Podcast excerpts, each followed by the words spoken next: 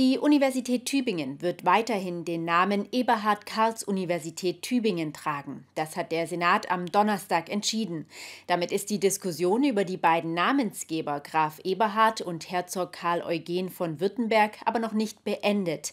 Wie es nun weitergeht, haben der Rektor der Uni, Professor Bernd Engler, sowie der Studierendenrat bei einer Pressekonferenz erläutert.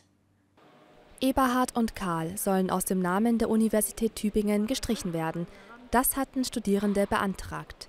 Der Grund, Graf Eberhard galt als judenfeindlich, Herzog Karl Eugen von Württemberg hat Untertanen als Soldaten verkauft.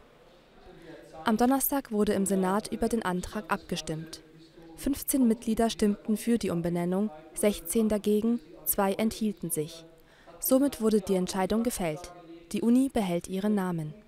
De facto hätte äh die Fraktion derjenigen, die eine Namensänderung befürworten, 22 Ja-Stimmen benötigt, weil eine Zweidrittelmehrheit der anwesenden Mitglieder notwendig gewesen wäre.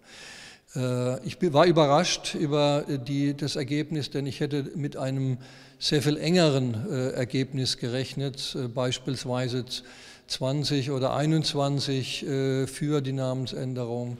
Als Handreichung für die Entscheidung diente ein Gutachten. Eine Arbeitsgruppe von Historikern hat es erstellt. In diesem werden die beiden Namensgeber, Graf Eberhard und Herzog Karl Eugen von Württemberg, in ihren historischen Kontext eingebettet. Das habe auch den Rektor der Uni bei seiner Entscheidung beeinflusst. Professor Bernd Engler hat gegen die Umbenennung gestimmt.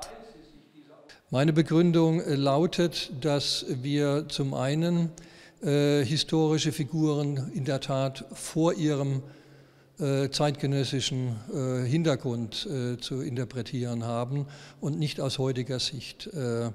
Das bedeutet aber nicht, dass wir damit irgendwie eine nachträgliche Legitimierung von Verhaltensweisen historischer Personen, also diese dunklen Seiten der Geschichte der Universität, nachträglich dadurch rechtfertigen wollen. Der Antrag der Studierenden habe aber den Impuls gegeben, sich intensiver mit den Namensgebern zu beschäftigen. Die Uni will eine Professur für jüdische Geschichte einrichten. Die Professur hält die Vorsitzende des Studierendenrats, Johanna Grün, für eine spannende Sache.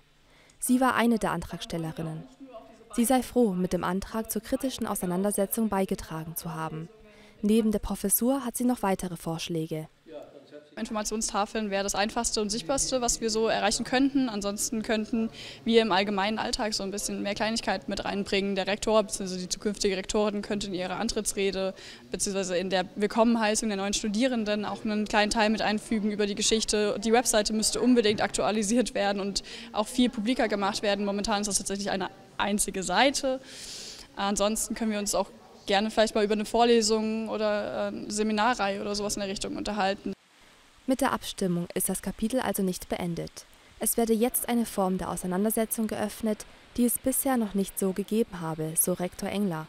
Er betonte auch, die Uni könne sehr stolz auf ihre Studierendenschaft sein, die kritisch und fordernd sei